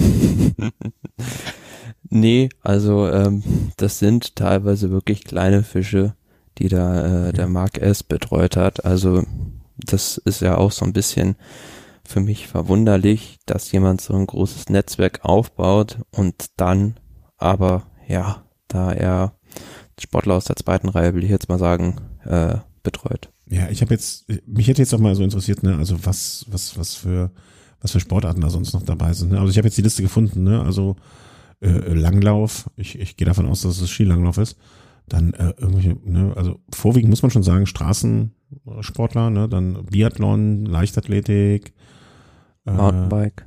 Mountainbike, genau, da, da, immerhin noch Radsport, äh, Skibergsteigen, bemerkenswert, dass das auch äh, offensichtlich um so viel Geld geht, dass sich das lohnt. Hm, ja, und dann als deutsche Sportler äh, Danilo Hondo und Robert Lehmann-Dolle, äh, also ein Eisschnellläufer und ein Straßenradfahrer bin mal gespannt, was da noch rauskommt. Also ich, ja, ich fände ne, also schön daran, dass Greipel da Position bezieht. Das ist so die Quintessenz des Ganzen. Ja, ich finde es auch gut, dass ein Sportler sich da eindeutig positioniert für einen, es ist ja ein Statement in Richtung des sauberen Sports und ähm, dass es überhaupt mal jemand macht. Und ich finde auch gut, dass äh, vielleicht auch, also ne, er, er hat ja wirklich nichts zu verlieren. Ne? Also niemand im Peloton wird ihn jetzt, kann ihm noch groß äh, irgendwie oder wird ihm hoffentlich äh, von Kahn pissen dafür. Ähm, aber dass er sich auch so ein bisschen Verantwortung dann übernimmt für die jüngeren Fahrer. Ne? Also ich, ich glaube, dass diese Trainingsgruppe, mit der er hier dann immer unterwegs ist und so weiter und so fort, ne, er sieht ja jetzt auch die jungen Fahrer rankommen und er sieht, und da, sind, da finden ja auch Gespräche hundertprozentig statt. Ne? Und ähm, finde ich gut, dass er da sich positioniert und für andere vielleicht dann auch ähm, Sachen ausspricht, die andere sich vielleicht nicht trauen auszusprechen oder vielleicht vorsichtiger sind. Ähm, gute Sache. Also immer noch mehr so ein, so, ein, so ein Punkt, wo man sich wünscht, dass ein André Greipel dann auch dem Radsport nach seiner aktiven Karriere erhalten bleibt in irgendeiner Form, wovon ich auch ganz fest ausgehe. Mit Sicherheit. Ja, einer von denen, also ich weiß nicht, ob er sich mit solchen Institutionen beschäftigen möchte, aber so ein BD, im BDR, das wäre doch was. Ein Greipel im BDR, der da mal auch ein Neuer BDR-Präsident. Äh, WDR? Nee, das ist doch der Büro. Nee, BDR-Präsident. ich weiß, ich weiß. Ja, also warum nicht? Ne? Also ich sag mal so, schlechter werden wird es sicherlich nicht. Da äh, sind wir uns, glaube ich, alle einig. Gut, dann war's das für heute. Wir haben die große Politik leider kurz, kurz gestriffen mit Herrn, äh, wie heißt der nochmal? Äh, ja, genau. Ken Simmons. Was? Äh, ich meinte Trump. Simmons. Ähm, genau. Wir haben die große Politik gestriffen. Wir haben unsere Meldungen, wir haben die letzten Rennen zusammengefasst. Wir haben heute den Giro eingeleitet, sage ich mal, oder auf den, den, auf die Gleise gesetzt. dass wir den die nächsten Wochen uns dann äh, nicht nur den Zug auf die Gleise gesetzt haben, sondern uns auch ins Abteil setzen und damit fahren. Und äh, ja, möchte mich ganz herzlich bedanken bei euch, dass ihr uns die Zeit geschenkt habt. Äh, das, ich hoffe, hattet ihr ein bisschen Spaß. Habt einen ganz tollen Giro. Ähm, genießt es. Äh, seit so ein Giro werden wir nie wieder erleben. Hoffe ich zumindestens. Äh, Im September, äh, Quatsch, im Oktober, wir haben ja schon Oktober. Und äh, ja, möchte ich mich ganz herzlich, wie immer an dieser Stelle kurz bedanken für alle Unterstützung, die wir kriegen. Ähm, Anfang des Monats, da kommen immer die Daueraufträge. Die, das müssen keine großen Beträge sein. Jeder kleine Betrag hilft uns und ähm, lässt uns hier ein bisschen was in Technik investieren und so weiter und so fort. Deswegen vielen, vielen, vielen Dank dafür. Und wenn ihr nichts geben könnt, dann ist das natürlich auch vollkommen in Ordnung, wenn ihr zuhört. Ähm, es gibt noch die Möglichkeit, über unsere Amazon-Seite, also unser Suchfenster auf der Seite, etwas bei Amazon bestellen. Ihr macht Jeff Bezos weniger reich, aber uns gebt ihr ein bisschen was. Äh, Patreon, allen Patreonen, vielen Dank. Und ähm, wenn ihr nur zuhört, ist es völlig in Ordnung. Hinterlasst mal einen Kommentar, das macht genauso viel Freude uns, dass wir äh, mitbekommen, dass ihr auch darüber nachdenkt, was wir sagen. Und dir, Thomas, sage ich vielen Dank. Habt einen schönen Giro-Start und äh, wir sprechen uns bald. Tschüss. Tschüss.